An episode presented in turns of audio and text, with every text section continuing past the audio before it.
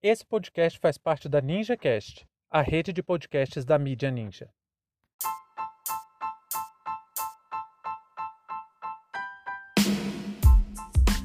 Violência policial. Novas denúncias no Brasil. Sejam bem-vindos e bem-vindas ao seu plantão informativo com análise e opiniões a partir de uma perspectiva histórica. Eu sou Arnaldo de Castro, em conjunto com Brenda Salzman, e hoje é dia 1 de junho de 2021. Para você ter acesso ao nosso conteúdo completo, visite historiaoralpodcast.com.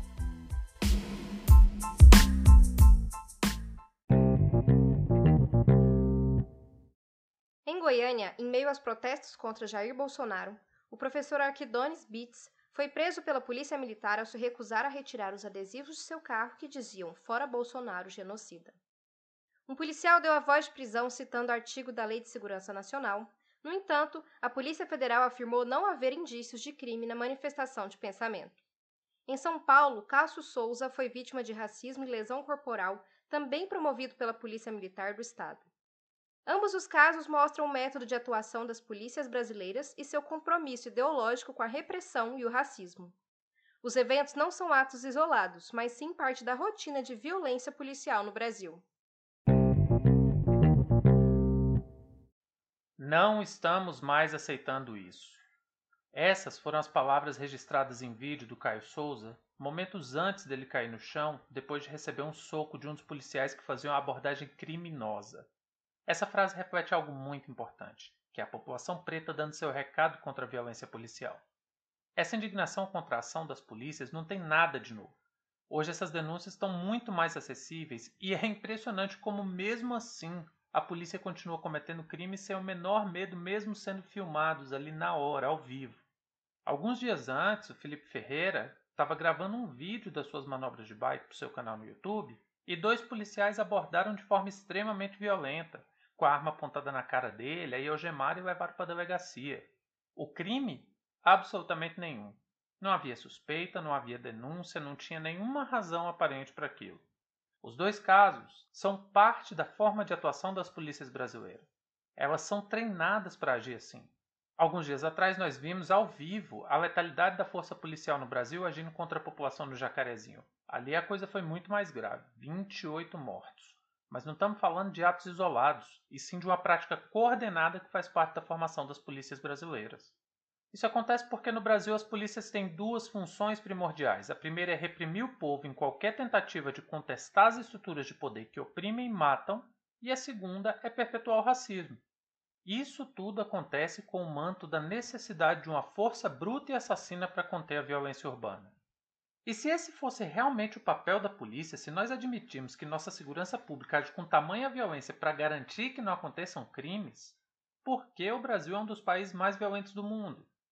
Eu faço essa pergunta apenas de forma retórica, só para constatar o óbvio.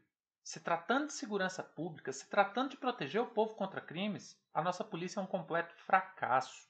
É uma instituição que simplesmente nem deveria existir se esse for o objetivo real. Por que então que não existe uma mudança severa na nossa política de segurança pública? A resposta já foi dada. Porque a polícia não é um instrumento para promover segurança, é sim para reprimir e oprimir. E a lógica de formação é completamente pautada por questões de classe e raça.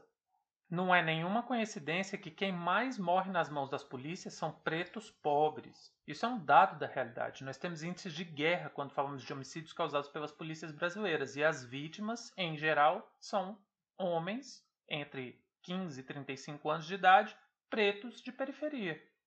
Em Goiânia foi diferente dos casos citados antes. Não foi racismo, foi outra face do poder de polícia sendo usado para outro fim que essas instituições foram criadas.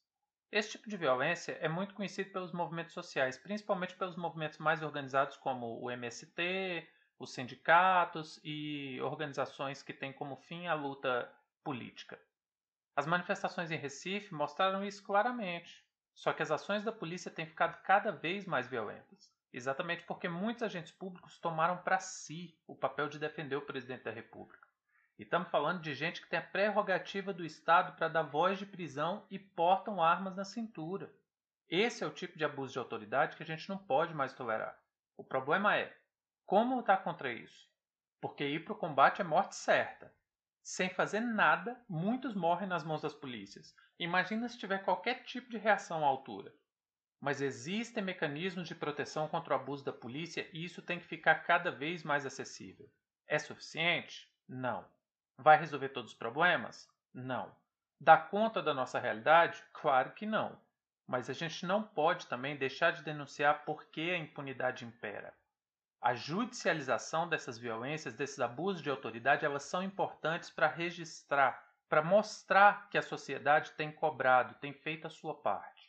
Eu sei que é revoltante saber que o Evaldo Rosa foi assassinado com 200 tiros e nada aconteceu contra seus assassinos. Por outro lado, a gente não pode deixar de acionar os mecanismos que nós temos à disposição. Se por um lado a corporação policial é uma máquina de extermínio, por outro, existem instâncias superiores que só agem quando existe pressão popular. É por isso que hoje, mais que uma denúncia, o História Oral Podcast também está fazendo uma importante recomendação. Reporte qualquer abuso cometido contra você ou contra as pessoas que você conhece. Existem muitos órgãos que estão preparados para atender essas denúncias. O canal mais direto é o Disque 100, que é um canal de denúncias contra crimes contra os direitos humanos, e entre suas atribuições está o recebimento de denúncias de violências policiais. Você pode acionar também a ouvidoria das polícias por meio de e-mail, carta ou telefone. Você também pode acessar a Corregedoria das Polícias Civis e Militares, que são responsáveis pela apuração da conduta policial. Tem também a opção de ir ao Ministério Público para fazer a denúncia, mas se você não sente segurança mesmo assim em fazer sua denúncia abertamente, Todas essas instituições têm mecanismos de recebimento de denúncias anônimas. É importante deixar claro que, mesmo com tanta impunidade, nós não estamos mais aceitando isso, para lembrar as palavras do Cássio Souza. E uma das formas de demonstrar isso é acionar a justiça e buscar os seus direitos. Aos policiais, é sempre importante lembrar: existe uma Constituição e você tem a responsabilidade de proteger nossa Carta Magna. Você não é obrigado a cumprir ordens criminosas nem continuar dando suporte para a perpetuação das violências cometidas pelo Estado. Fim de papo.